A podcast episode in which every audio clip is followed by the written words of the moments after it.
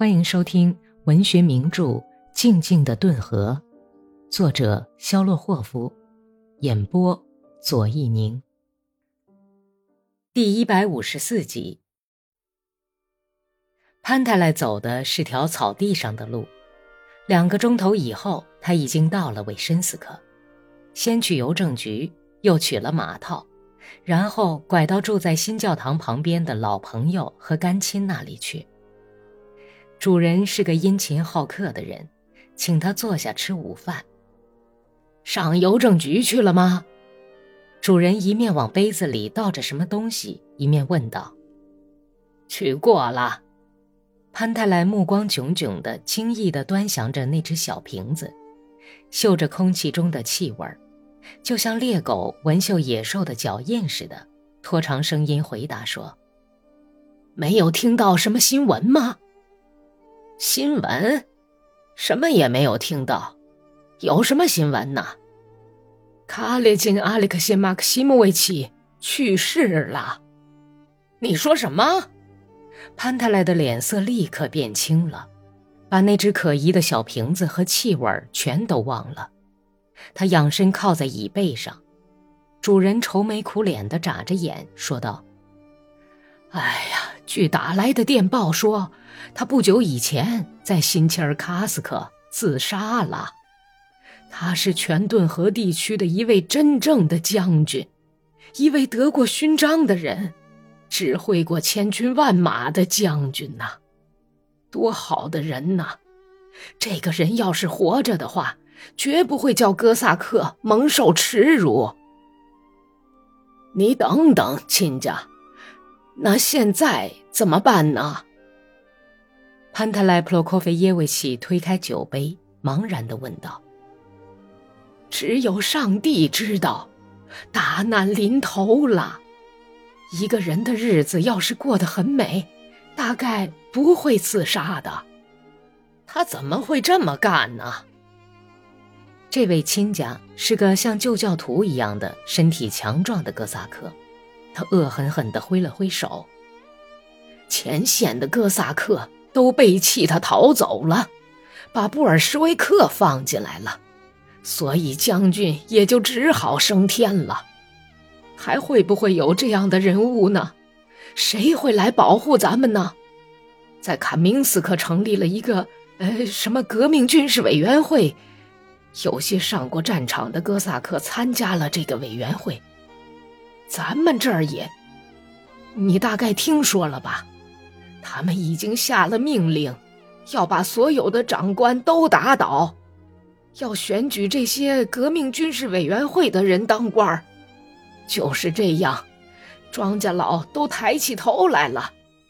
那些木匠、铁匠，各式各样的皮鞋匠，要知道，这些人在韦申斯克，就像草地里的蚊子一样多。潘太莱耷拉下满头白发的脑袋。沉默了半天，但是当他又抬起头来的时候，目光变得那么严肃凶狠。你这瓶子里装的是什么玩意儿？酒精，我外甥从高加索带来的。好，亲家，咱们来悼念卡列金，为追悼这位去世的将军干杯，祝福他的在天之灵。哥俩干了一杯。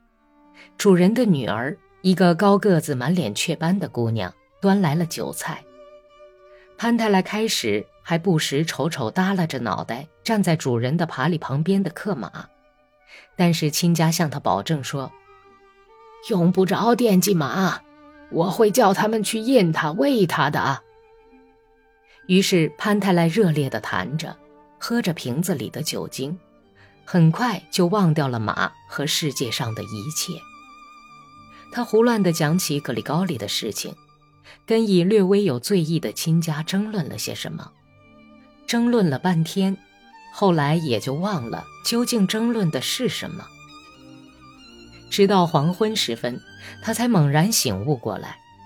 尽管主人一个劲儿地留他过夜，但是他还是决定赶回家去。主人的儿子给他套上客马，亲家扶他坐上爬犁。亲家兴头一来，非要送客人一程不可。他们俩并肩坐在爬犁上，拥抱着。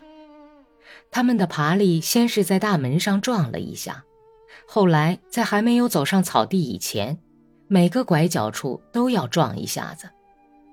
这时候，亲家哭了起来，有意的从爬犁上摔下来，在地上趴了半天，大哭不止，怎么也爬不起来。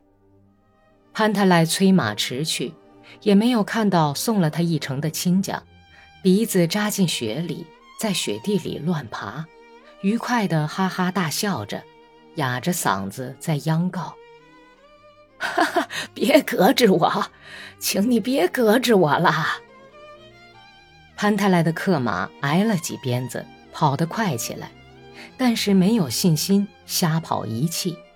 很快，它的主人醉得昏昏欲睡，把脑袋趴在爬犁园上，一声不响了。幸而缰绳还压在他身下。于是，没人驾驭的无所适从的克马便漫步走起来。在第一个拐弯的地方，他就迷路了，岔到通往小格罗莫切诺克村的路上去，顺着这条路走去。过了几分钟。连这条路也迷失了。克马在荒地上，在没有道路的旷野里乱走起来，陷进树林旁边的深雪里。他呼哧呼哧喘着粗气，走下一道小沟，爬犁挂在一丛灌木上，也就停了下来。爬犁一晃，使老头子醒了一会儿。潘太来抬起头，沙哑地骂了一声：“亏东西！”虫又趴下睡着了，克马平安无事地穿过树林，顺利地下到顿河边，闻着夹杂着烧马粪烟味的东风，向谢苗诺夫斯基村走去。在离村子半俄里的地方，顿河左岸有一处深潭，有时春天河水退落的时候，春水就涌进深潭。这深潭附近的沙土河岸上。喷出几股泉水，因此这里整个冬天都不结冰，形成了一个宽大、温暖、碧绿的半圆形冰窟窿。所以从冰上横过顿河的道路，小心地躲开这个深潭，绕了个急弯儿。春天退潮的河水奔腾澎湃，流过深潭，退回顿河去的时候，这个地方就形成大漩涡。河水咆哮，上下翻滚，冲刷着河床。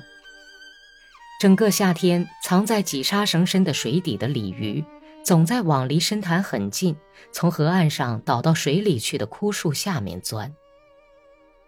麦利霍夫家的克马朝冰窟窿左边瞎走过去，及至潘泰莱翻了身，稍稍睁开眼睛一看，离深潭已经只有二十来沙绳远了。漆黑的夜空中闪耀着像还没有熟的樱桃似的黄绿色的星星。夜晚，潘太来朦胧地想到，拼命攥了一下缰绳。吁吁！我抽你了，老骚货！克马跑起来了，离得很近的水的气息刺进了他的鼻孔。他竖起耳朵，用迟疑的瞎眼朝着主人这面斜瞥了一下。突然，他听到一阵阵的波浪的拍打声，可怕的打了一声响鼻，便往旁边转去，向回退去。被水从底下冲刷变薄的冰层，在他脚底下轻轻地咯吱咯吱响着。表面盖了一层雪的薄冰陷了下去。克马发出惊恐、绝望的悲嘶，他竭尽全力站定后腿，但是前腿已经陷了下去，落到水里，冰层经不起后腿的乱踏，也都碎裂了。轰隆一声，冰层拍溅着散开了，冰窟窿吞下克马，他痉挛地翘起条后腿，往爬犁原木上踢了一脚。就在这一刹那。潘太来一听不好，立即跳出爬犁往后滚去。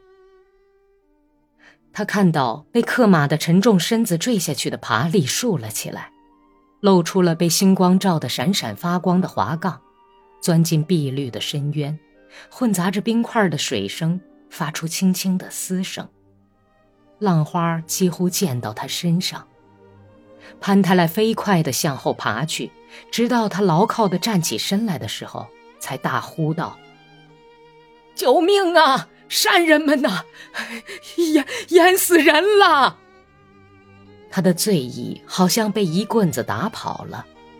他跑到冰窟窿跟前，刚刚压碎的冰块闪着刺眼的亮光。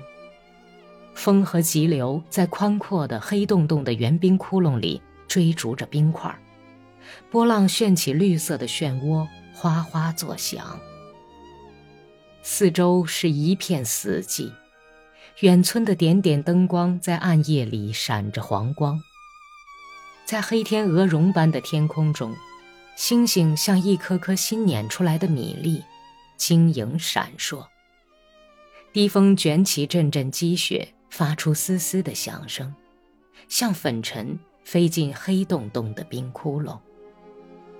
冰窟窿冒着淡淡的热气，依然是那么欢快，黑黢黢的，令人生畏。